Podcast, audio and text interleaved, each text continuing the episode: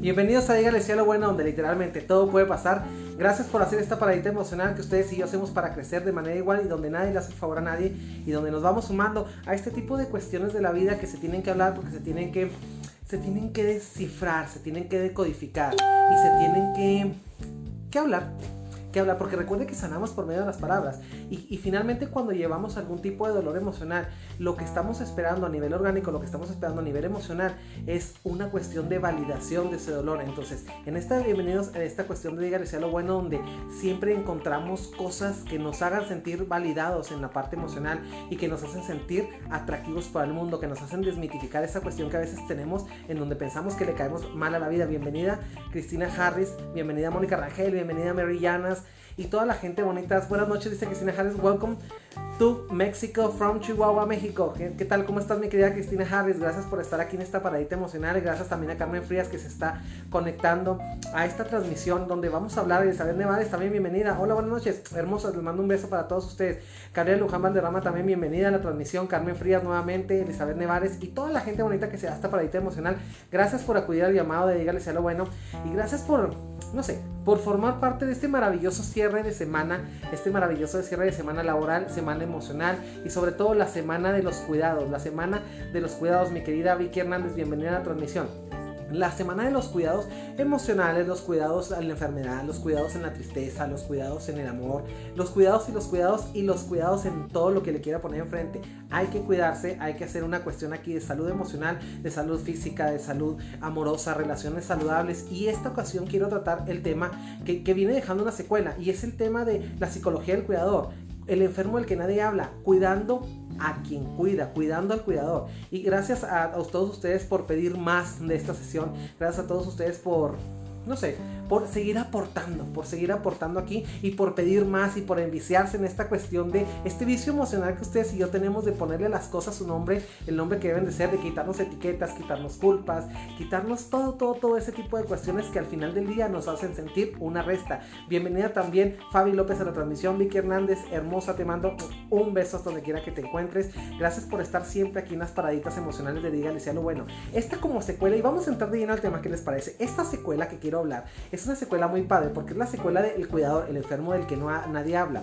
Y yo les decía al inicio de la primera parte de esta transmisión, o sea, el día miércoles, que es, es, es, esa persona que está tan cerca de la enfermedad, que está cara a cara con la enfermedad y que está cara a cara con las situaciones y que está cara a cara con el dolor. Porque una cosa es saber que tenemos un familiar enfermo, otra cosa es saber que tenemos una cuestión de enfermedad dentro de la familia. Pero qué interesante saber el desgaste que ocasiona, el choque emocional que ocasiona, que ese dolor emocional donde de alguna manera también hemos, en la primera sesión dejamos un poquito fuera la parte donde qué pasa con el cuidador, el familiar que cuida al enfermo y que ve que de alguna manera se va pagando cuando son enfermedades terminales y qué pasa con toda la inversión emocional que tiene ese cuidador y sobre todo esta inversión emocional que siente que va a perder cuando se acerca la muerte de esa persona, en el caso de los enfermos terminales. Y, muchas cuestiones que han quedado aquí al aire. Eva Tercero también, bienvenida a la transmisión. Iván Ramírez, un abrazo y un beso, pero te amo. Aquí Cristina Harris dice que lo padrón ya comenzó.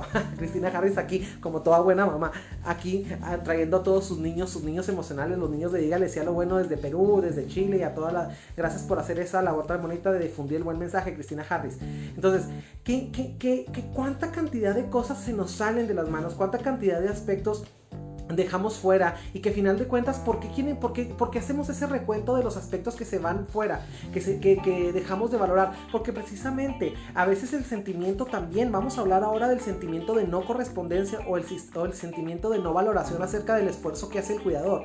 Y esa es una parte muy importante porque sin lugar a dudas, tanto, a veces en esta, eh, cae en este vicio emocional tanto el enfermo, o sea, el que disfruta del cuidado del cuidador, como los familiares también. Inclusive, y esto pasa tanto en los familiares cuando es un cuidador no profesional, también como en los cuidadores profesionales, porque de pronto también entendemos eh, que no, hay situaciones, por ejemplo, yo tengo, por ejemplo, a mi tía enferma, a mi mamá enferma, y de pronto yo contrato una enfermera, y de pronto somos cuatro hermanos, y llego yo y me atiendo con la enfermera, y yo la contrato, por ejemplo, y vemos que a las tres horas que llega mi hermano, este, le da otra orden diferente a la, a la, enfermera y entonces interrumpimos la labor, interrumpimos ese ciclo de cuidados, y, le hacemos eh, no, no la vida difícil al cuidador, sino también al cuidador y también al enfermo, porque el enfermo también tiene que llevar una nueva rutina, es decir, tiene que caer en una especie de nueva realidad, asumir una nueva calidad de vida a la cual él se tiene que acostumbrar y de pronto como familiares no, no, no validamos ese trabajo. No validamos primero que nada el trabajo del enfermo y mucho menos el del cuidador. Y de pronto caemos en esos egoísmos estúpidos como familia en donde queremos que sea lo que nosotros queremos y se nos olvida siempre el punto de vista del enfermo. Y sobre todo cuando es un enfermo que fíjense, curiosamente es un enfermo que está consciente. Por ejemplo, una persona que tiene una enfermedad, no sé, X, tiene cáncer, por ejemplo, o tiene algún tipo de cuestión de, de, una cirrosis hepática o tiene algún tipo de cuestión que lo está llevando a la manera terminal. Se nos olvida se nos olvida, niños y niñas y criaturas de cuentos de hada, se nos olvida que esa persona está enferma pero no está inconsciente y que sigue manteniendo ese criterio personal, es decir, que tiene todavía esa posición de decidir.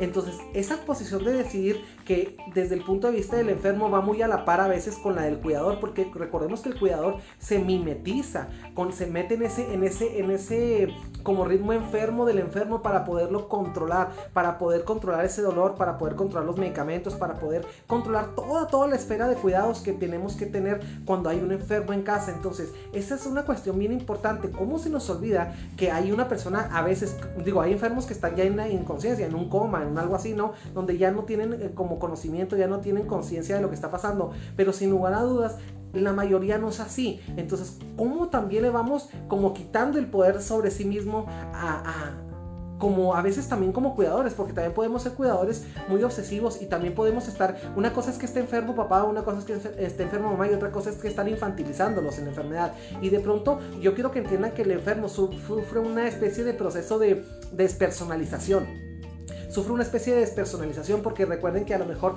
si usaba sombrero y se iba a arreglar, si tenía una rutina de trabajo y por la enfermedad se interrumpe. Entonces, cuando nosotros como cuidadores van a decir, ¿por qué está hablando tanto del enfermo? Porque es una parte vital, es como la oferta y la demanda entre el, entre el enfermo y el cuidador. Entonces, qué interesante es esto, porque de pronto ese cuidador tiene que asumir un proceso de adaptación hacia la enfermedad para hacerle al enfermo más amigable el proceso, pero eso nos pasa completamente de noche y entonces empieza entre hermanos en cuestión de que, este, y tú qué fácil opinas, y tú como lo que hablábamos el otro día, el hermano típico hermano que paga pero nunca va, o el típico hermano que, que no tiene dinero para pagar a lo mejor, pero está todo el día ahí metido, ¿no? Y que de alguna manera ha detenido su vida como cuidador, ha detenido su vida, a lo mejor dejó de llevar a sus hijos a la escuela, a lo mejor dejó de dormir todas las noches con su esposa, porque a lo mejor hay que quedarse con papá o quedarse con mamá, y esa cuestión que a veces como hermano nos hacemos menos. Y ese sentimiento del que quiero hablar es ahora del sentimiento de desvalorización. Por eso les estoy explicando todo ese contexto. Esa parte donde el cuidador, que no está enfermo, como hablamos en otra sesión, pero que sin lugar a dudas tiene que asumir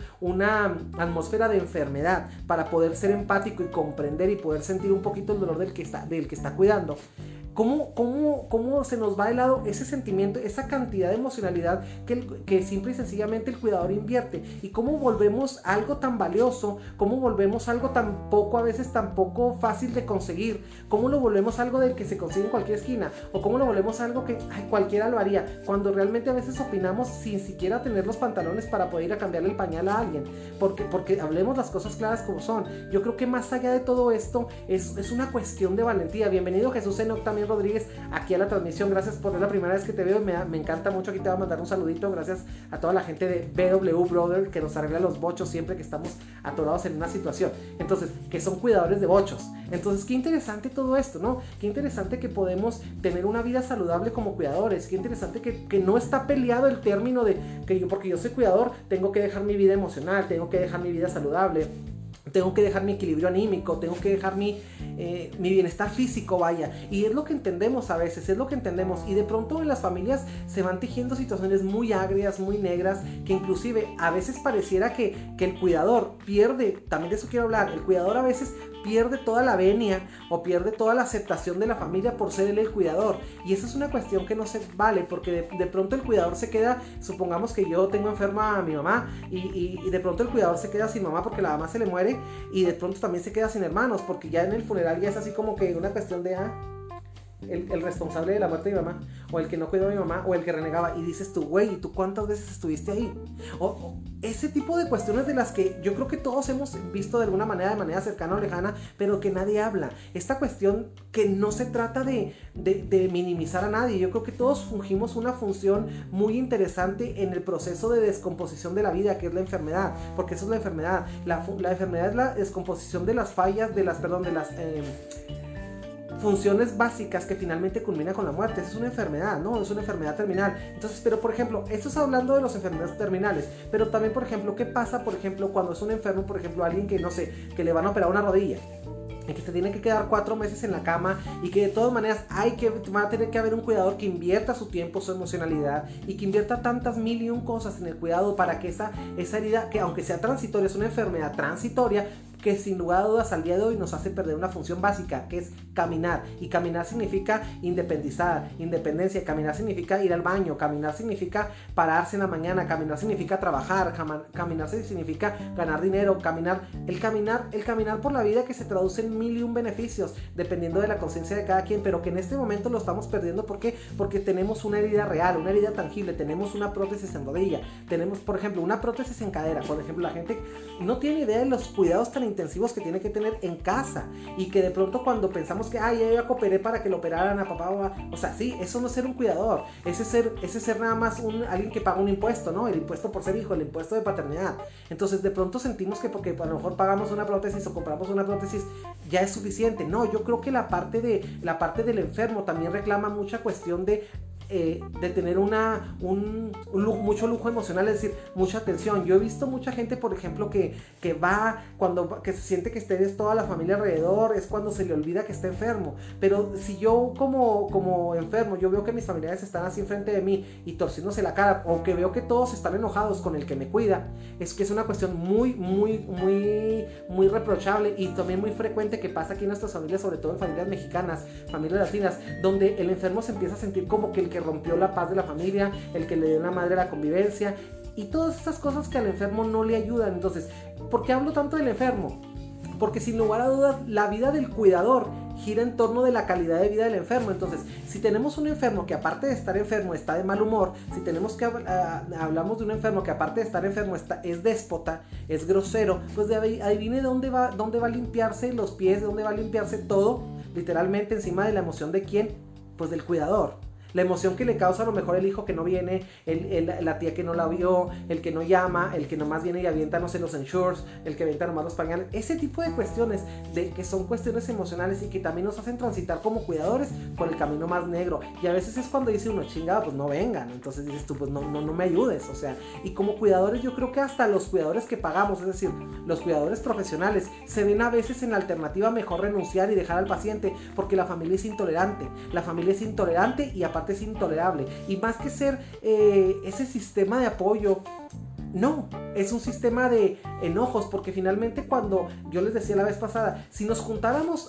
cuando, alrededor de un enfermo, cuando tenemos un enfermo en familia, si nos juntáramos como en, en, en estas cuestiones, nos juntáramos así como cuando vamos a hacer una quinceañera, como cuando vamos a hacer el 50 aniversario de papá y mamá, como si nos juntamos como cuando vamos a padrinar la boda de un, de un primo, la, la, boda del hermano, la boda de la hermana. Si nos paráramos en la enfermedad, en tiempos de enfermedad desde la alegría, esto sería completamente diferente y sobre todo repercutiría directamente en la vida tanto del enfermo como el, más, el enfermo más cercano, que es el que nadie habla, del cuidador. Aquí Carmen Frías nos dice, el cooperar no es igual a estar cuidado completamente. No es lo mismo, no es lo mismo, eh, gracias Carmen por comentar, no es lo mismo mi querida Carmen, estar cooperar, porque bueno, ¿de cuánto nos toca? Pues son 100 mil pesos de la prótesis, ¿de cuánto nos toca? Pues somos 5, nos toca 20 mil pesos a cada quien, pues 20 mil pesos y ahí te ves, ¿no? Y, y de pronto le dejamos al cuidador, que a veces es un hermano que también coopera, también la cuestión, bueno, güey, tú ya diste una cuestión de, de cooperar, de económica, pero la hora la cooperación emocional, ¿dónde está? Y se hace el silencio en la transmisión, ¿verdad? Ese mismo silencio que se, que se hace en las familias cuando se pregunta ahí, Ramón, ¿dónde está? Oye, Ramón le tocaba venir a quedarse con mi mamá en la noche y no vino. Ah, no, es que Ramón, es que no, es que tenía los 15 años de la sobrina de la esposa y se fue mejor para allá. Y tú así como que, güey, o sea, ¿cómo te explico? Que esas son las patadas en los huevos emocionales que nos damos y que las sorpresas que nos llevamos como familias. Y ahí es curiosamente también en donde el cuidador también se da como una radiografía sincera de lo que es esa familia. Ahora, si es un cuidador externo, pues va a decir qué familia, ¿no? Y no porque nos importa que llegue el cuidador, sino, sino porque se le va a duplicar el trabajo. Y recordemos que entre más ustedes le hagan eh, la vida pesada a un cuidador, aunque le estén pagando a un enfermero o enfermero, pues corren el riesgo de que les voten, les voten el trabajo. Y de alguna manera tenemos que agradecer y también tener una cuestión de que más allá de cuando son cuidadores profesionales, más allá de estar yendo a trabajar por dinero, lo hacen por vocación. Y otra cosa muy importante, es un favor que, que te hacen porque desde el parados desde el profesionalismo, yo creo que el dinero es lo de menos. Y, el dinero es lo de menos porque, porque tú puedes pagar una factura de 200 mil pesos a, gritos y sombrerazos, la puedes pagar a lo mejor en parcialidades, lo puedes pagar vendiendo un coche, de alguna manera, pero lo vas a pagar. Pero quieren que les diga una cosa: el favor nunca se paga con nada. Y esa es la cuestión de valorativa que le baja mucho la moral a los cuidadores. Les repito, tanto profesionales como cuidadores improvisados que mayormente en las familias latinas se da, que es un cuidador improvisado. Entonces, qué interesante todo esto. Margarita Rodríguez, bienvenida a la transmisión. Hilda Costa Hermosa, un beso para todos ustedes. Gracias por estar aquí en la, en la transmisión de Dígale sí a lo bueno. Carmen Frías también lo está viendo y Dana López, gracias por estar aquí desde Nuevo México, mi querida Dana López. Un abrazo y un beso para ti.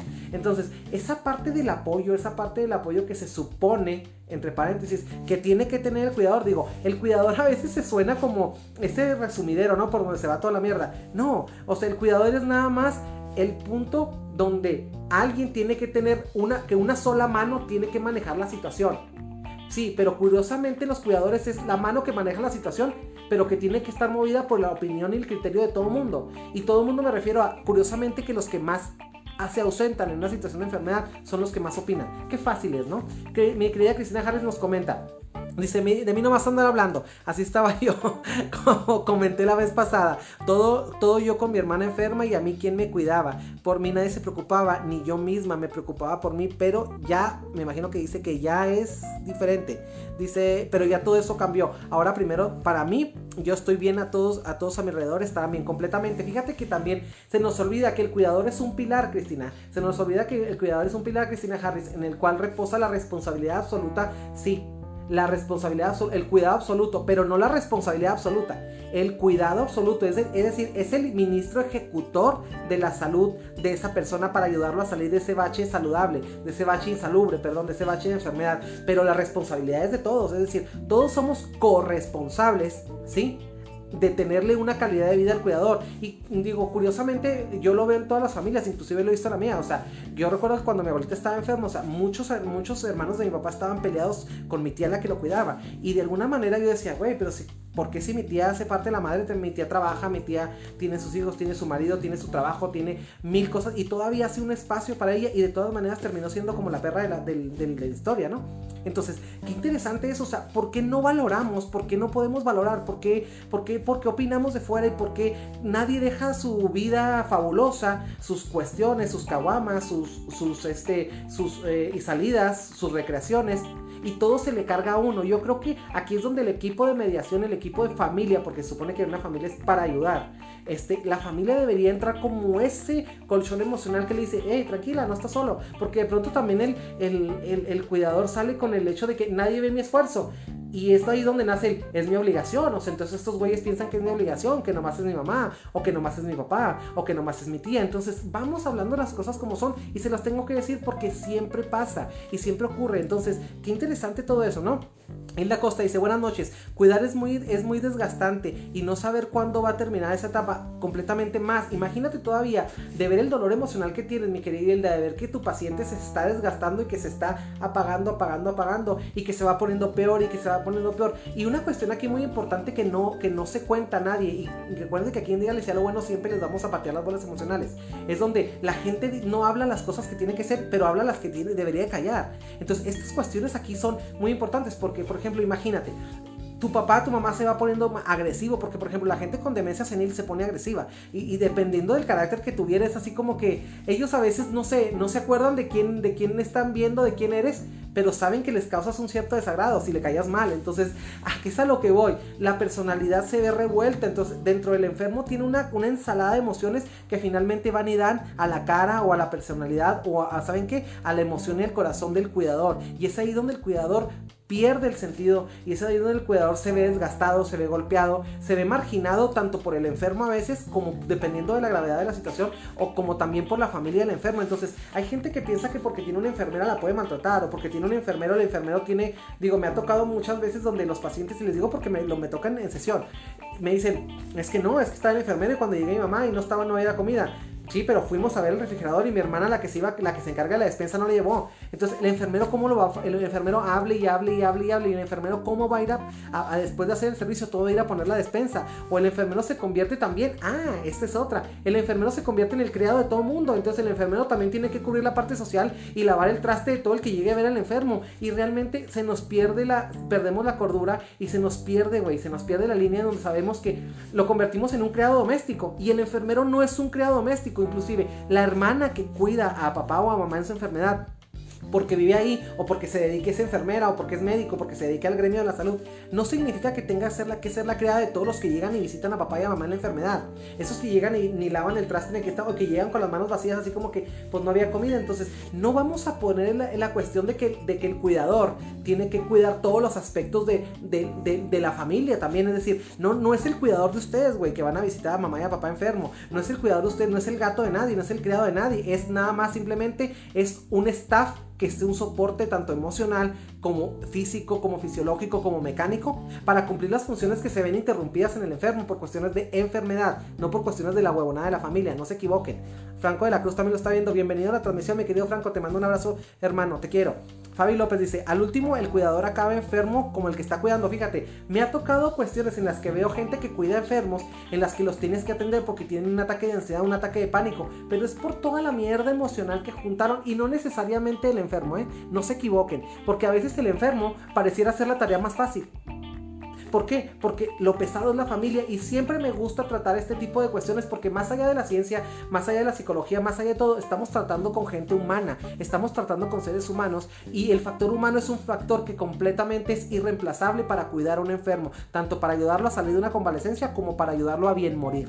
Y bien morir me refiero a bien despedirse. Hilda Costa dice, a veces primero muere el cuidador que, que el que se cuida me ha pasado también, sí lo he visto. He visto por alguna vez conocí a una persona que estaba, que cuidaba mucho a su mamá y la cuidaba y la cuidaba. Y de pronto, va, de pronto un día amaneció, le dio un infarto fulminante y se murió. Y es ahí donde, ahí sí es donde todo el mundo dice, híjole, por decirte un nombre, Alejandra, híjole, cuánto, cuánto trabajo, ahora me doy cuenta cuánto trabajo hacía Alejandra, pero no tenemos que esperar a que el cuidador nos o se muera o nos o la enfermera nos renuncie o, que nos la mal o que, y que simplemente pues a lo mejor a usted le vale madre que el, enfermero o la enfermera de su mamá se vaya o que su hermana la que cuida se vaya. Pero a su mamá no, recuerde que aquí no se trata de un ego propio, se trata de cuidar a la persona, se trata de ser empáticos. Así es que no, no mames, no se puede hacer eso. Penélope Williams nos comenta. Algunos hijos y nietos se desaparecen cuando hay un enfermo. En el, eh, en el trabajo, oh, en el enfermo, que en el trabajo, eh, que luego ellos tienen que trabajar para comer para comer y uno, fíjate, de pronto pensamos que el cuidador la tiene súper pelada, ¿no? Que está echado todo el día ahí leyéndole cuentos al enfermo o ahí barriéndole o ahí limpiándole y pensamos que ese, ese cuidador dejó de tener una vida, es decir, e, ese proceso de despersonalización que también sufre el cuidador, porque también el cuidador a lo mejor tiene una rutina, a lo mejor mi hermana se iba a yoga, a lo mejor mi hermano se iba a jugar fútbol o a lo mejor mi hermano tiene también un nieto tiene un nieto que está cuidando. Entonces también él tiene que dejar de ser a veces esposo, abuelo, tío, padrino, amigo, amigo, incluso hasta amante porque esa noche se tiene que quedar enseguida de cuidar a su papá o su mamá. Y es una parte donde no vamos a estar haciendo un recuento de, ay, cómo me puede no estar cogiendo con mi esposa o no estar jugando con mis nietos porque mi mamá está enferma. No, no estamos hablando de eso. Estamos hablando, yo quiero hablarles parados desde el amor, desde la abundancia. No la chinguen, o sea, es una cuestión de, de ser organizados. Es una cuestión de como familia organizarnos para que el cuidador, inclusive, aunque sea pagado, el cuidador también descanse y también hacerle el rato ameno al cuidador. No sé, alguna vez me tocó ver, por ejemplo, familia que llegaba y muy al contrario de todos los vicios emocionales que la familia tenía. Llegaban y en ese momento en el que ellos estaban ahí, al cuidador se estaba en lo, y le daban chance que se fuera a dormir, o, le llevaban algo, le llevaban algo. Oiga, Juan, por decirte, Juan, Julián, ¿qué te gusta? Julián el enfermero, ¿no? Por ejemplo, ¿qué te gusta? No, pues el sushi, llevan, le llevaban sushi al enfermero, porque todo eso se traduce en calidad de vida para su mamá, para su papá, para su paciente que está enfermo. Entonces, si se supone que alguien que nos está cuidando, alguien que amamos, es el momento de mostrar gratitud. Y más allá del pinche dinero, que es con lo que toda la gente cree que se soluciona todo, este, cuando realmente cae una, una, situación de enfermedad, no hay dinero que alcance. No hay dinero que alcance, no hay para pagar, pero no por la situación económica, sino porque no hay dinero que alcance emocionalmente para pagar el favor que nos están haciendo. Entonces, vamos dejando de mentirnos, vamos dejando de, desvalorizar, porque esa es la parte que yo quería hablar. Y me voy a centrar mucho en el concepto de desvalorización, porque realmente yo sé que muchos cuidadores me están viendo. De aquí les mando un abrazo les mando mi respeto tienen admiración por toda la labor tan bonita que hacen y todo el amor que imprimen en su trabajo y toda la vocación y todo el asco que se aguantan y todas las cosas que huelen, todos los fluidos que ven, toda la popó que limpian, todos los orines que trapean, todas las estupideces que las familias hacen, todas las cosas de que donde vienen y gente que ni conoce la situación viene y opina pero tiene la licencia de ser familiar y todas las veces que las familias han acabado con el, con el hambre, con el, con el, no el hambre, no, con el amor, con el amor y la vocación de los cuidadores particulares, es decir, enfermeras y enfermeros y médicos y sobre todo también con esa, con esa cuestión de esa hermana, ese hermano que de corazón va y cuida a mamá y después decimos, ay, pues es que es la que se pasa ahí, esa es la que más recibe y ya se desaparecieron las joyas y ya y estamos de pronto buscando que si mi hermana ya agarró el saco de mamá, que si y estamos de veras, se los comento porque lo tengo que decir porque así ocurre. Entonces recuerden que siempre me gusta decirles las cosas como son. Aquí no nos vamos a engañar, pero quiero que si usted ha sido ese familiar tóxico, esa persona de rapiña que siempre va con los enfermos a ver qué, a ver qué ve, a ver qué le critica a mi hermana, es que mi hermana no le da muy, muy molida, le da demasiado molida la zanahoria a mi mamá.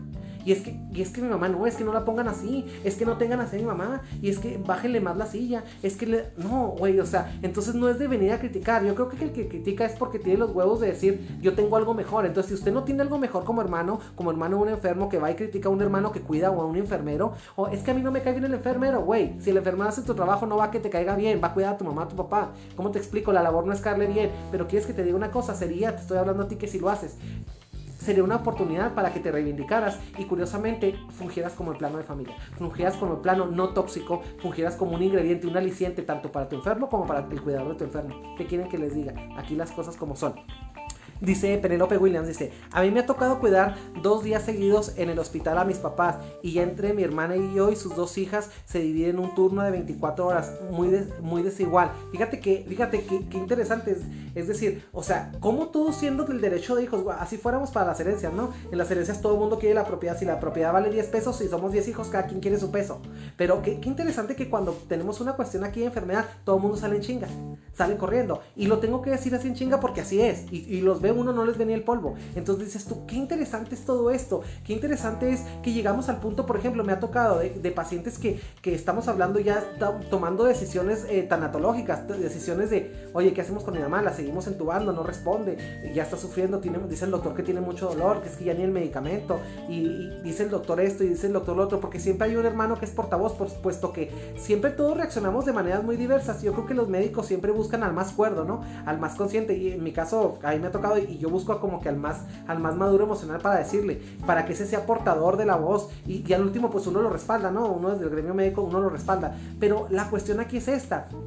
¿Por qué? Porque siempre no se nos ve ni la cola. O sea, salimos y corriendo, parecemos cucarachas en cocina. Cuando prende la luz, ¡fum! Nomás se les ven las patas de atrás cuando viene enfermedad. Y qué interesante es esto, porque aquí nos dice el grado de satisfacción que tenemos con el, papel que ha hecho el enfermo con nosotros. Es decir, si era papá, si era mamá. Aquí es el punto donde nos mostramos qué tan insatisfechos, qué tanto nos cuesta cuidarlos. Y no nomás a mamá y a papá, a un hermano, a un tío, a un, amigo. Inclusive a mí me ha tocado gente que dice, no, pues mi amiga vino y se operó y yo la cuidé. Mi amigo vino y se operó y se quedó en mi casa y yo lo cuidé. Y de alguna manera se les ofrece algo. Imagínate, si eso lo hace la gente que no es de la familia, se suponiendo que la familia es todo entonces, ¿por qué no portarnos como un todo? Alguien que dé todo en una situación más vulnerable cuando uno de nuestros miembros de la familia está enfermo. Qué interesante, ¿no? Ahora, también quiero hablar de otra cosa. Qué interesante que es cuando, por ejemplo, yo a lo mejor no me llevo bien con mamá y, llega un punto en que se enferma y yo la tengo que cuidar. Híjole ahí es donde las peras se ponen a 25 mil dólares. Porque ¿cómo paso de alguien que no tenía un nexo conmigo tan saludable? ¿Cómo se enferma y cómo tengo que cambiarlo? ¿Cómo tengo que limpiarla? ¿Cómo tengo que bañarle? ¿Cómo? O sea, esa parte de negociación entre doblegar el orgullo y doblegar la historia, cómo, cómo olvidar esa historia de vida, cómo eh, ramificarla, cómo hacerla que ramifique de un fruto de, de, compasión, cuando a veces no estamos en, esa, en ese tono. O sea, ese dolor emocional donde yo tengo que decir, ok, hago una tregua y va. Y ustedes van a hablar, bueno, pues es natural. No, no es natural. Porque de alguna manera también quieren que les diga una cosa. Mucha gente me dice, pues es que es su papá. Sí, güey, pero también hay papás que no se portan al grado de como de, de cuidarlos, ¿no? Durante la vida. Entonces, así como que curiosamente, el hijo que más quieren es el hijo que menos les da y es el que más valorado está ahí y de pronto el hijo que más maltratas es el que es el que va a estar ahí y es el que le toca verte apagarte y esas cuestiones que finalmente nos causan a nosotros a como cuidadores una cuestión emocional bastante grave. Carmen Frías, Dice, pienso que aunque nadie vea tu dedicación al enfermo, es una gran satisfacción el poder estar cuidándolo, ya sea tus padres o tus hermanas. Fíjate, sí, es una satisfacción personal, me queda muy claro, mi querida Carmen, pero de alguna manera yo hablo de que la atmósfera que se respira, en donde fluye tu dedicación, fluye tu vocación y tu amor hacia tu padre, tu hermano, tu hermana, yo creo que sí tiene que ser remunerada. Y remunerada no me refiero nada más a dinero, me refiero remunerada en el punto en el que te hagan sentir que realmente estás haciendo algo bueno. Y no porque necesitemos la aprobación de alguien, no se equivoque, sino ¿saben por qué? Porque yo creo que la situación es definitivamente jodidamente fuerte, que no necesitamos más agravantes. Y, como, y te lo repito, mi querida Carmen, a veces el enfermo es lo de menos cuando estamos, literalmente cuando descubrimos que, que estamos en un nido de víboras alrededor de un enfermo. Y donde, que, a, alguien, alguien se le ocurrió enfermarse en medio de un nido de víboras. Y un nido de víboras me refiero a que, que gente que nada más está opinando y gente que está... Y que finalmente esa es una mierda emocional que vierten encima del cuidador. ¿Por qué? Porque todo, nadie se cierra la boca, todo el mundo empieza a opinar, todo el mundo empieza a decir, todo el mundo empieza a alabarse cosas que no se tiene que alabar y de pronto llega, no, pues yo, yo hago esto, ¿qué quieres que te haga, y Te haga un mole, ¿ok? No es, no es, no es un, no es una, es un mérito, es una obligación, es una correspondencia a lo que recibiste del enfermo. Entonces, siempre, siempre tenemos esa cuestión, inclusive se los repito, aunque sean enfermeros contratados, aunque sean enfermeras contratadas, siempre podemos pagar con dinero una cosa, pero el favor nunca lo vamos a pagar. La disponibilidad, la disposición, eso no se paga. A veces las personas que nos dedicamos al gremio de la salud, tenemos una cuestión aquí de que tabulamos nuestro trabajo en dinero. Pero quieren que les diga una cosa, no hay dinero que alcance. Simplemente el costo es simbólico a comparación de todo el beneficio que se recibe y esa es una cosa que también como cuidadores tenemos que primero que nosotros responder, corresponder con nosotros mismos para sentirnos merecedores del aplauso y sentirnos merecedores de nuestra labor. Y no estoy hablando de que en función de lo que digan usted se sienta orgulloso o no de lo que usted hace.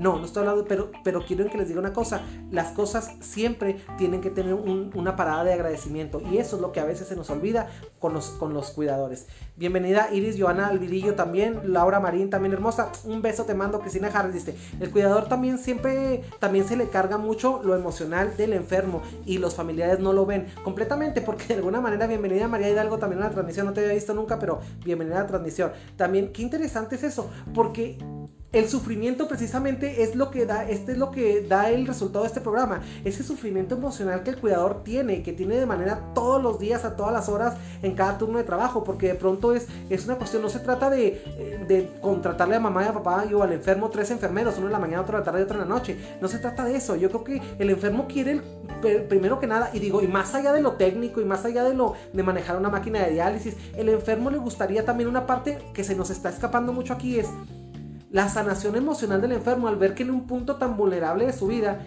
sus, sus afectos, es decir, la gente en donde ha dejado su inversión emocional, económica y de tiempo, le rinde un fruto. Y esa es la parte que nadie ve. El fruto de. Una parte de la recuperación también es la técnica, es mucho la técnica, las medicinas, el medicamento, eh, el doctor, el especialista, el enfermero, sí. Pero otra parte también es acá.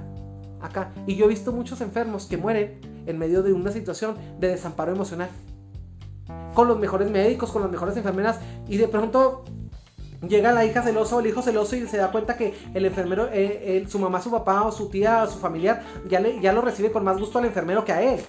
Y es donde te digo, o sea, ninguno somos susceptibles al amor, ninguno somos vulnerables al amor o al afecto. Yo creo que el enfermo, también hay muchos enfermos que se, que se, que, tejen un nexo increíble con ese cuidador. ¿Por qué? Porque lo está sacando de su punto, lo está apoyando eh, en ese punto tan intenso de la vida. Entonces, ¿cómo, ¿cómo les explico que es muy, muy importante eso, no? Dice Hilda Costa, dice reconocimiento de que estás dando lo mejor de ti y siempre hay críticas. Eso, o sea, esa parte donde nos hacen ver insuficientes, nos hace sentir siempre a tres pesos del, a tres centavos del peso. Esta parte donde te dicen, pues está bien. ¿Y cómo está mi mamá? No, pues mi hermana la está cuidando. Y lo, pero lo dicen como con una carita así de que, guacala, mi hermana está cuidando, híjole, pues no teníamos otra, pero pues bueno la tonta esta lo está cuidando, ¿no? O sea, no, güey, o sea, no, vamos, vamos deteniéndonos de descalificar, vamos cuidando al cuidador, porque definitivamente la salud, a veces la única salud del enfermo es la que respira por medio del cuidador. ¿Cómo les explico? El cuidador como ese filtro, como ese filtro que está ahí enfrente para topar las inclemencias de la enfermedad en la que está sometida el enfermo. El cuidador como esa persona que, digo, vamos siendo honestos, ¿cuántas de ustedes, no sé si sean enfermeras o sean médicos o algo? O sea, díganmelo por favor, ¿cuánta gente no, o familiares, cuántas no se han, no se han lastimado la columna por estar cargando a alguien? ¿Cuánta gente no se ha lastimado la columna, no ha quedado con una lesión permanente a partir de X o Y situación, de X o Y número de años que cargó a su mamá para bañarla todos los días? ¿Cuánta gente? ¿Por qué no hablamos de las pérdidas? ¿Por qué no hablamos de las pérdidas? ¿Por qué no hablamos de las pérdidas que sufren los cuidadores? ¿Por qué no hablamos de lo, de lo que dejan de hacer? ¿Por qué no hablamos de ese tipo de cuestiones que a todo mundo le vale madre, pero que todo mundo goza? Y yo siempre les digo, no deberíamos de olvidarnos de la cuestión de que todos vamos a necesitar que alguien nos cuide y también vamos a tener, vamos a ser requeridos para cuidar a alguien. ¿Por qué no hablamos de eso? ¿Por qué no hablamos de calidad de vida? ¿Por qué no hablamos de la calidad de vida que pierde el cuidador? Inclusive, independientemente si es una enfermera, un médico, un enfermero, una hermana, un, tío, quien sea quien cuide. ¿Por qué no hablamos de esa inversión emocional? Y precisamente por eso quise sentarme aquí en esta mesa virtual de ustedes y yo, les diga, les lo bueno, hablar de estas cosas que a todo mundo se le pasan de largo. Y esa valorativa estúpida de, no tenía que ser, no, pues ella es la única mujer, pues ella es la que tiene que cuidar a mi, a mi mamá. No, no, no, hay muchos pinches este, licencias morales que a veces nos damos para agredir al cuidador. Es que como ella es la familia, es como ella es la enfermera, pues ella la tiene que cuidar. No. Y las demás no son enfermeras, pero no están tontas.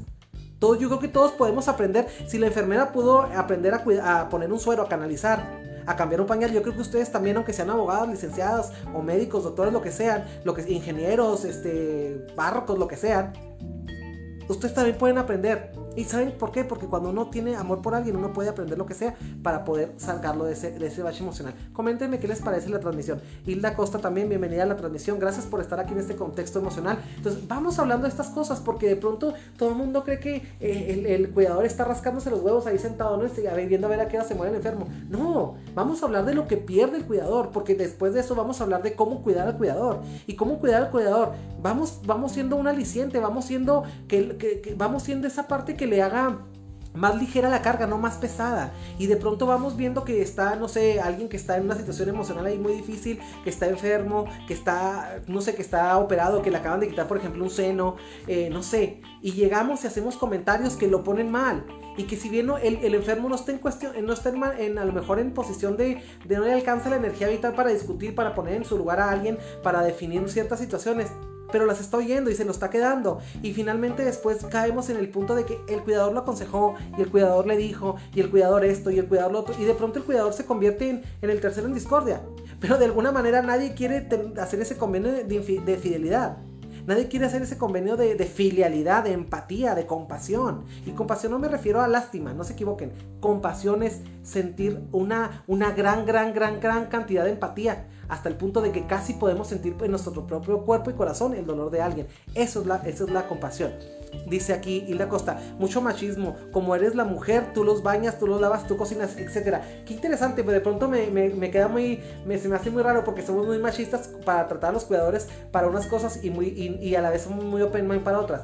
De pronto decimos, ay no, es que él es hombre, ¿cómo va mañana mi mamá? Pero pues digo, él ha visto una mujer desnuda. Digo, ahora, es una cuestión fraterna, no es una cuestión sexual ni erótica, es una cuestión de necesidad. Y se nos olvida mucho que estamos sentados y plasmados en una necesidad. Y que aquí es donde los argumentos deben de sobrar y, y los pretextos deben de irse al caño. Pero ¿cuántas veces sacamos la colección majestuosa de pretextos que tenemos para evadir las responsabilidades cuando aparece la enfermedad? Y usted platíqueme, platíqueme cuántos pretextos le ha pasado. Qué interesante esta cantidad de, de cosas, ¿no? Qué interesante esta cantidad de cosas que estamos comentando. Porque si bien a muchos nos han pasado, nadie lo dice. Y es ahí donde también muere, donde empieza la frustración, donde empieza la, la, muerte emocional, donde empieza ese dolorcito emocional, donde estamos dando lo que no tenemos. Y quieren que les diga una cosa, se ve el trato que le den a los cuidadores, ahí es donde se ve reflejada directamente la calidad de cuidado que va a brindar al enfermo. Porque si bien aunque nos estén pagando, yo creo que a nadie le gusta que le exijan el servicio que da, aunque sea por un sueldo, a patadas o con malas caras. ¿Qué piensan de lo que les digo?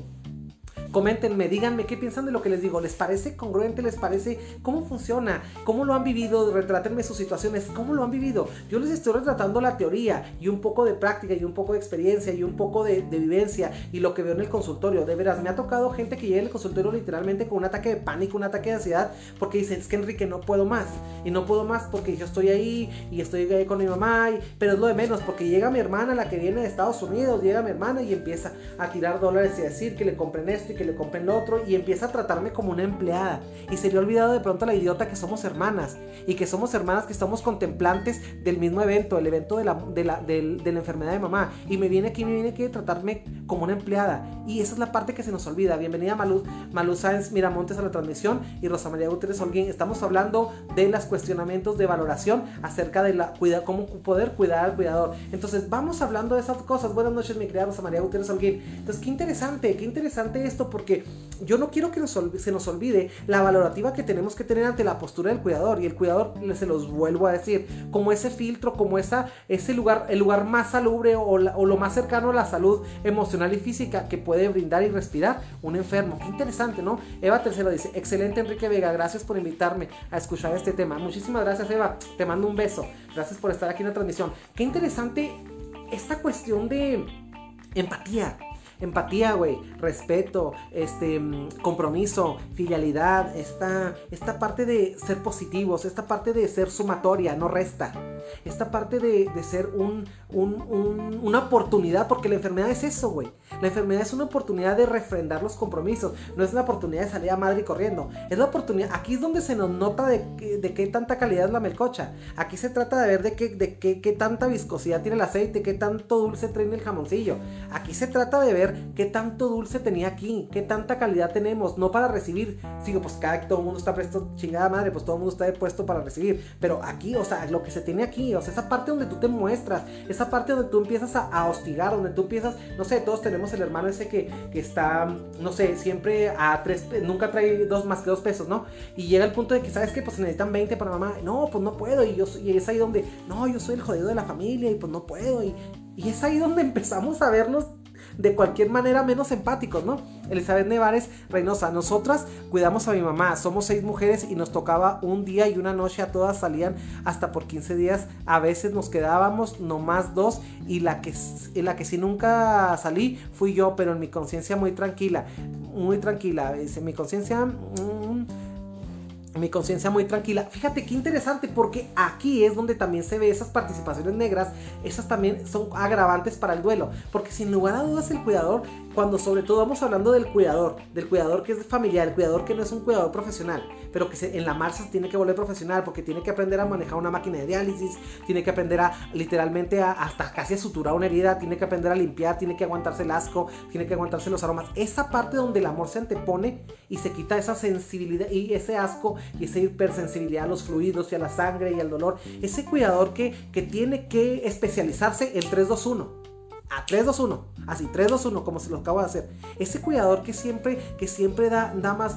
Y ese cuidador que también, curiosamente, a la hora de que el paciente muere, en el caso de los pacientes crónicos, o los pacientes terminales, ese cuidador que el día de la funeral, funeral lo así tan tranquilo, porque siente que dio todo, que hasta donde pudo, digo, ya lo que sigue es pelearse con la muerte, ¿no? O sea, lo que sigue es pelear de, de por qué, digo, si tienes una creencia religiosa es por qué Dios y empezar a hacer el circo. Y esa gente de pronto que en los funerales se tiran las cajas y que, y que, que grita y que, digo, vamos a hablar también, sí, sí, sí creo que sea dolor, pero también hay que ver qué tipo de dolor, porque puede ser el, el remordimiento genera dolor, la culpa genera dolor, el amor también genera dolor cuando estás perdiendo la inversión emocional. Pero habría que determinar también el tamaño del drama, el tamaño del, tamaño de la conciencia, ¿no?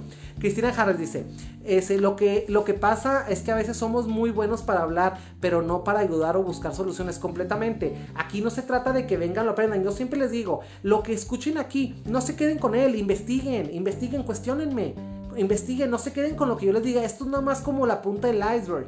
Esto es nada más como una invitación a decirles sea lo bueno, pero también a educarse. Es una invitación a, ahondar en temas emocionales. Es, es, como nomás darles una patadita en las bolas emocionales para que se muevan de, de la zona de confort en la que se encuentran. Entonces, qué interesante es esto. Vamos, vamos, vamos definiéndonos. ¿Qué, participación? Quiero que ahorita ustedes se pongan la mano en el corazón y se imagine qué actuación tendría usted, si gracias a Dios no tiene un paciente enfermo, pero qué actuación tendría usted si un paciente le enfermara en este momento. ¿Qué tendría usted para aportar? Aquí la llamada de atención, aquí es a la conciencia, güey. O sea, ¿qué tendría usted que aportar? ¿Qué tendría que usted que aportar? Póngase la mano en el corazón. ¿Qué tendría usted que aportar para un paciente? Para si ahorita se convierte alguien de su familia en un paciente terminal o en un paciente que tiene un accidente y que queda con una dificultad respiratoria de por vida, o que tiene que usar una diálisis, o alguien que de pronto tiene una operación donde le mutilan un miembro, o un accidente de auto. Dígame usted, ¿qué estaría dispuesto usted a hacer por ese cuidador? ¿Usted estaría dispuesto a convertirse en un cuidador? ¿Y cómo trataría usted? Y si no, ¿cómo aportaría usted a la vida del cuidador? Que va a proteger de alguna manera y que va a hacerle respirar salud a su paciente. ¿Cómo sería usted el patrón de esa enfermera? Póngase la mano en el corazón, lo invito. Y aquí en el corazón porque aquí es donde sentimos la vida. Entonces, como estamos hablando de una situación de enfermedad, quiero que seamos empáticos con la vida, sintiendo desde el corazón lo que está sintiendo el enfermo y sobre todo el cuidador. Cristina Harris, Perdón, Penélope Williams dice, entonces la familia que se va, dice que se va como la cucaracha cuando prendes la luz, ¿no es tan grande su amor? ¿O qué es? O si los quieren y solo son egoístas. Yo creo que yo creo que sí queremos, pero queremos de una manera muy barata, ¿no? Yo creo que queremos con un amor barato. Ese amorcito de los dientes para afuera, porque yo creo que de alguna manera el amor si no lleva a una acción no es amor. Es meramente un romance, es como las cogidas, ¿no? Es cuando quieres a alguien nada más para coger. Pero pues no te vas a quedar a, no le vas a llevar comida, ¿no? Le puedes llevar a lo mejor comida, pues para lo mejor hacer la cenita y los condones y todo, y lo coges y luego te levantas los calzones y te vas. Ese es un amor como de coqueteo, de putería, ¿no? Pero curiosamente el amor, el amor, el amor de lo que siempre decimos que la familia y todo el mundo la familia es todo y la familia es lo más importante. Y yo creo que esa gente que siempre dice, y me burlo porque me ha tocado mucho ver gente así, en donde dices, es que la familia y tú los ves que todavía es la familia y la familia y súper unidos, ustedes nunca se peleen, ustedes son hermanos. Cuando ven que tenemos, que se tiene una situación de enfermedad en alguien, ¿qué hacen? Corren como cucarachas de cocina. Y es patético verlos, y es patético verlos porque es un espectáculo agrio, agridulce, es un espectáculo donde la verdad dan, dan, dan asco esto, o sea, es, es donde, donde empiezas a perder la fe en la familia, precisamente. Entonces, vamos hablando las cosas como son. Penélope Williams, espero haber contestado tu cuestionamiento. Dice, dice, Hilda Costa dice, según yo, es remordimiento por lo que diga la gente. No sé, alguna vez me tocó ir a un funeral, y se los voy a confesar, me tocó ir a un funeral en el cual yo veía que había una persona que lloraba y así como que, ¡ah! Y lo volteaba así, ¡ah! Y, así como yo, ¿no? Entre más veía que veía el numerito de viewers, más intenso se ponía, ¿no? Entonces, qué interesante es, esto, o sea, y curiosamente, después, después de ver las situaciones en lo que se escuchaba ahí en la funeraria, te das cuenta que era la persona que nunca había ido y era la persona que mal cooperaba para los pañales, que mal cooperaba para los ensures, que mal cooperaba para las dietas poliméricas, que mal, que mal iba, que, que fue dos veces. Y dices tú, güey, o sea, ¿cómo te explico que eso no es un amor? Entonces espero haberte contestado tu preguntita, mi querida Hilda Costa también. Yelly Granados, bienvenida a la transmisión, gracias por estar aquí. Franco de la Cruz, ¿qué tal, Kike? Dice, dice, un fuerte abrazo. El año pasado mi mamá, mi hermano y yo cuidábamos a mi papá. Te comento que yo estoy al revés, a lo mejor estaba mal, pero como cuidador me faltó alguien que me dijera... Um, aquí se pierde, aquí se me pierde el chisme. Dice, pero a lo mejor eh, eh, alguien que me dijera que posiblemente ya no iba a salir de eso. Todos, me, todos me decían, se va a mejorar, verás, saldrá de esto. Y la verdad, yo no veía mejoras y al, y al principio me sentía mal. Pero eso sí, me faltó alguien que me dijera, güey, prepárate porque a lo mejor no sale de esta. Jeje, dice, es mi experiencia como cuidador. Gracias por la invitación a tu plática, como siempre. Es un gusto. Gracias, mi querido Franco. Fíjate, a veces también las expectativas, el miedo. Alguna vez, no sé, me tocó alguna vez eh, por coincidencia ir a un lugar y estaba, curiosamente, yo no iba con, yo no soy familiar de la persona ni nada, pero yo aparecí en la escena en donde, pues, hoy hablaron que la, mamá de fulanito estaba mala y lo, pues, acompañar a la persona con la que yo iba acompañarla, ¿no? Entonces me tocó ir a hacerla de psicólogo sin querer. Entonces llegamos a la sala de urgencias y que pues, creo que el médico les acaba de decir que la persona ya estaba falleciendo, que le quedaba mucho poquito tiempo y como que se querían como que arrancar a, hacer el... ¡Ay! Y, yo le dije con todo respeto a la señora, le dije, yo no la conocía, al señor le dije, le dije, mire, quiere que le diga una cosa, le dije, mire, este es el momento de su mamá, su mamá es la que está muriendo, entonces qué triste sería, a mí como, a mí si yo fuera papá no me gustaría morir en medio de estar escuchando los gritos de mis hijos de no, ¿y por qué te vas? Y, y empezamos a culpar al muerto a veces, y yo creo que a veces esos gritos del ego, de la pérdida, son justificados, pero quieren que les diga una cosa, no deben de olvidar algo, el que se está muriendo los está escuchando no le robemos, no lo hagamos morir entre gritos y sombrerazos.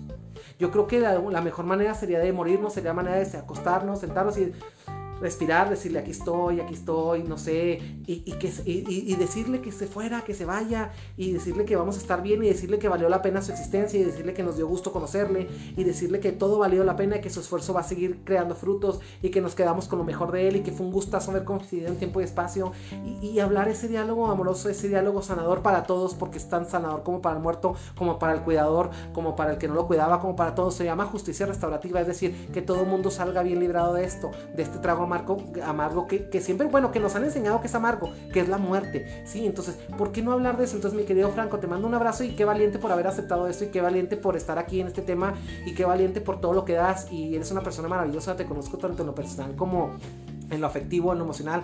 Alguna vez fuimos compañeros de trabajo, una persona increíble y no me extraña tu actuarme, no me extraña tu esperanza, pero sabes que tampoco me extraña que te sientas tan reconfortado y no me extraña que estés tan bien y que sigas tu vida con tus hijas y tu esposa maravillosa. Te mando un abrazo y te mando un beso y gracias por ser valiente. Recuerden, yo siempre les digo, cuando somos cuidadores, cuando somos valientes, cuando tenemos algo para ofrecer, la vida y cuando somos valientes sobre todo en dignificarnos y en pararnos desde el amor, la vida siempre nos manda regalos, regalos increíbles. Gracias Franco por estar aquí en esta transmisión.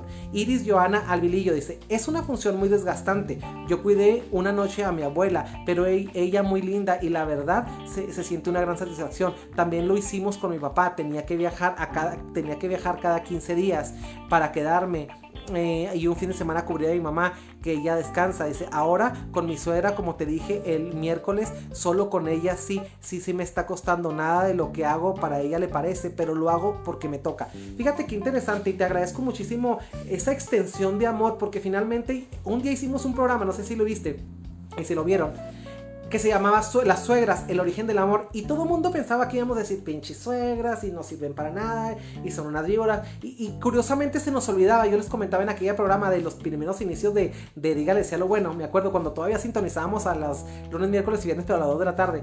Yo les decía que no se nos olvidara que era el origen del amor. Entonces me queda muy claro que a ti te queda muy claro también que tu suegra es el origen del amor, del amor que tú gozas de tu esposo, del amor que profesan tus hijos por ese padre, del amor y, que esa mujer te dio eh, los cimientos de la familia que hoy tienes. Te regaló a ese niño que lo convirtió en hombre y que finalmente lo educó muy bien para que tuviera una mujer maravillosa como tú. Esa parte del agradecimiento en la cual no nos olvidamos de dónde viene nuestro amor. Y me encanta que tengas esos huevos emocionales, esos huevotes de decir mi suegra y que no, no, pero lo hago porque me toca. Es decir, no me parece, pero más allá de esa hipersensibilidad, decir yo porque chingados la va a cuidar, tú estás cumpliendo con la parte que a tu marido le toca. Y eso es verdaderamente el amor. Muchísimas gracias por comentar y gracias por abrirme las puertas de tu emocionalidad. Y un abrazo hasta donde te encuentres. Gracias, créeme que la vida te lo va a recompensar. Y no hablo de un aspecto religioso, un Dios ni nada de eso. Somos energía y la energía que das, esa energía vuelve. Un beso para ti. Gracias por estar aquí. Fabi López dice, ¿sería usted un buen actor? Soy un muy buen actor, quiero que sepas. Fabi Elizabeth Nevares dice, Iris Joana dice, es cierto, lo que, los que más lloran es la pura conciencia. Pues la mayoría de las sí, ¿eh?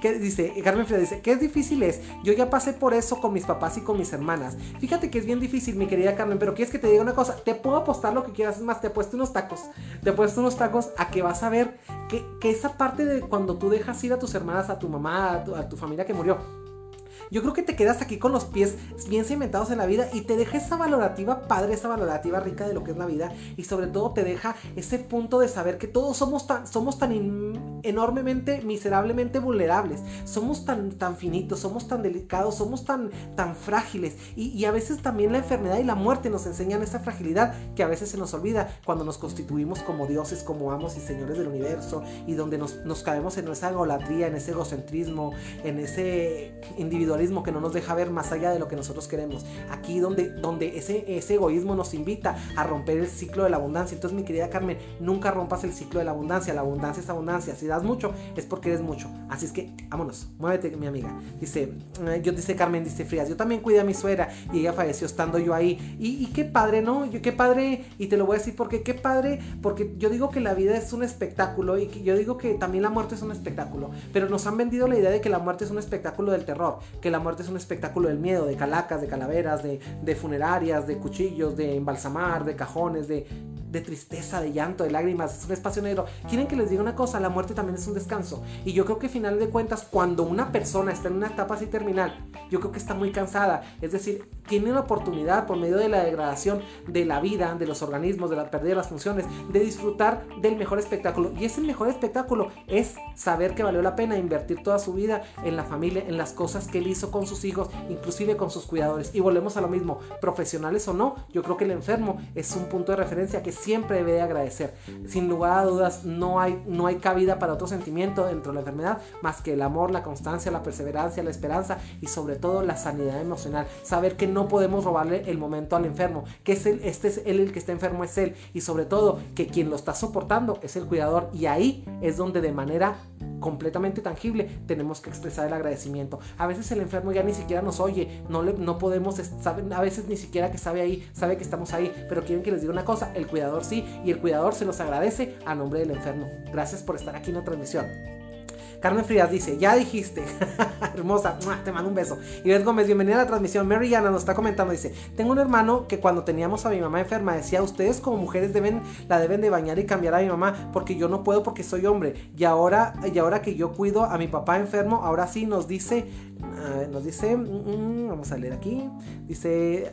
Mm, y ahora que soy hombre, y ahora que mi papá dice enfermo, ahora sí dice, no dice, no, tú no, tú no lo bañes, mi papá no lo cambies porque eres mujer. No, al contrario, ahora sale corriendo con las, como las cucarachas y en, ningún, y en ninguno de los dos casos ha ayudado. Fíjate qué doble moral, ¿no? Porque de pronto es, ay, pues entonces ni modo que nunca había visto una mujer desnuda, o sea, qué buen pretexto. Y es aquí donde mi querida Mary te digo, salen los pretextos, pero los pretextos que avalan una cobardía, un desamor, que avalan un mal agradecimiento, un desagradecimiento acerca de las cosas, porque de alguna manera siempre, por ejemplo, cuando tenemos una cuestión de mamá y papá enfermo que ya están muriendo, que ya están en una cuestión de que ya se están degradando para finalmente cumplir el ciclo sin fin, que es la muerte, la vida y la muerte, porque la vida y la muerte, hagan de cuenta que la vida, la vida es una, es una, es la otra cara de la moneda y creemos que la vida es allá y la muerte es acá. No, como una moneda, imagínense una moneda, águila y sello.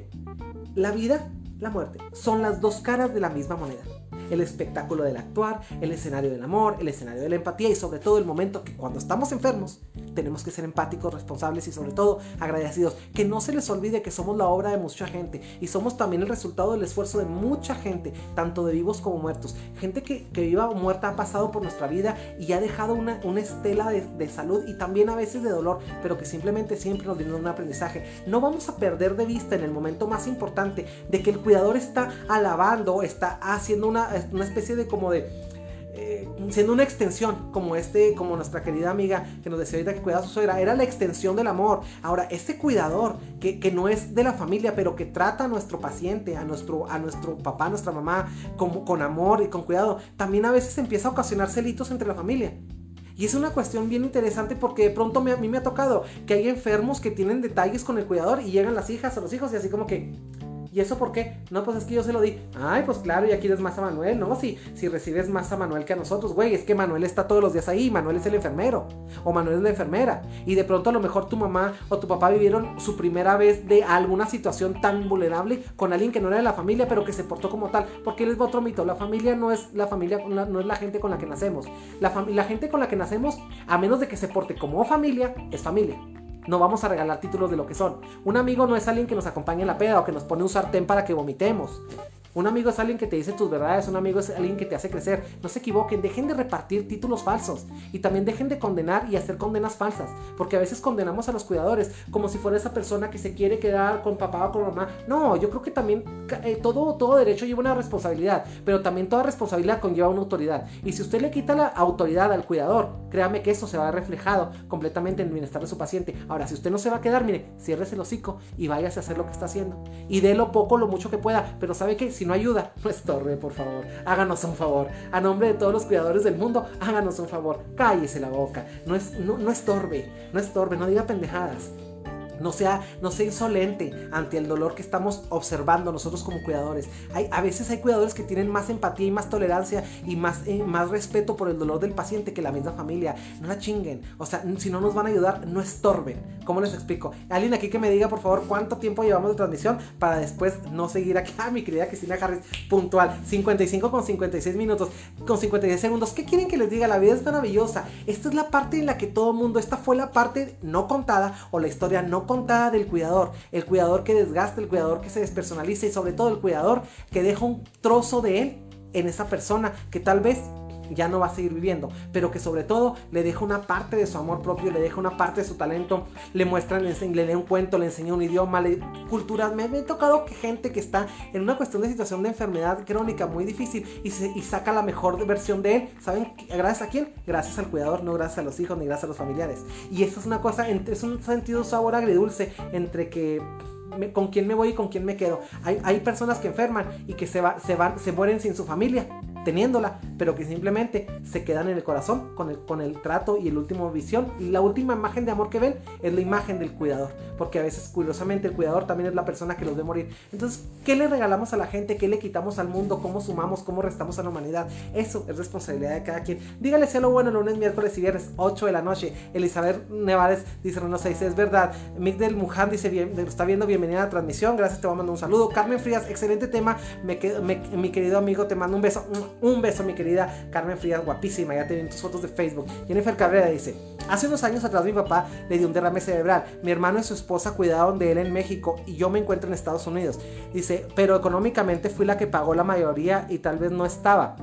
Eh, dice, dice mm, pagó la mayoría, tal vez no estaba cerca de él, pero estuve apoyando a la distancia económicamente. Él se recuperó y me habló muy contento dándome las gracias por toda la ayuda. Me encanta, qué bueno que hubiera a veces la oportunidad, eres afortunada, qué bueno que hubiera a veces la oportunidad de que ese enfermo se recuperara y nos diera las gracias, de que ese enfermo nos, nos, nos, eh, nos hablara se levantara y nos dijera, ¿por qué no fuiste a verme? Qué, qué, qué, qué importante, qué bonito sería que todos tuviéramos esa oportunidad de que ese enfermo nos diera las gracias o que nos reprochara, que fue lo que no hicimos. Qué, qué, qué, buena oportunidad, eres muy bendecida y eres muy, muy afortunada. Y quieres que te diga una cosa, eso es para ti. Y con eso te quedas, con ese, con ese buen sabor de boca de haber hecho lo que pudiste desde donde estabas. Pero sabes que sin entorpecer la situación de los que sí estaban. Gracias por estar aquí.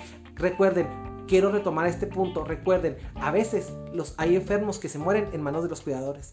A veces los, los cuidadores como la última imagen de amor que, que el enfermo conoce el cuidador como el verdadero amor a veces que un enfermo conoce, porque es triste. Y se los repito, hay, hay enfermos que mueren en manos de los cuidadores.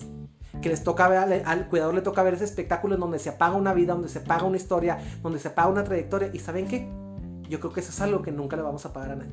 Esa es una cuestión que no tiene precio. Y si usted quiere tasar todo el dinero, pues vaya y cómprese un carro, cómprese una casa. Siéntase pobre, siéntase rico, pero ¿sabe qué? Siéntase humano. Sienta la empatía por la vida y sobre todo, siéntase lleno de amor y siéntase abundante. Nunca interrumpa el ciclo de la abundancia. Y curiosamente, durante la enfermedad es cuando debemos de escribirle más cartas a la abundancia. Dígale sea lo bueno lunes, miércoles y viernes. La vida es una maravillosa aventura. Yo me despido con el corazón lleno, con un día después de un día laboral espectacular, después de muchas realizaciones emocionales, económicas, sociales y de todas las... porque esto es una putería.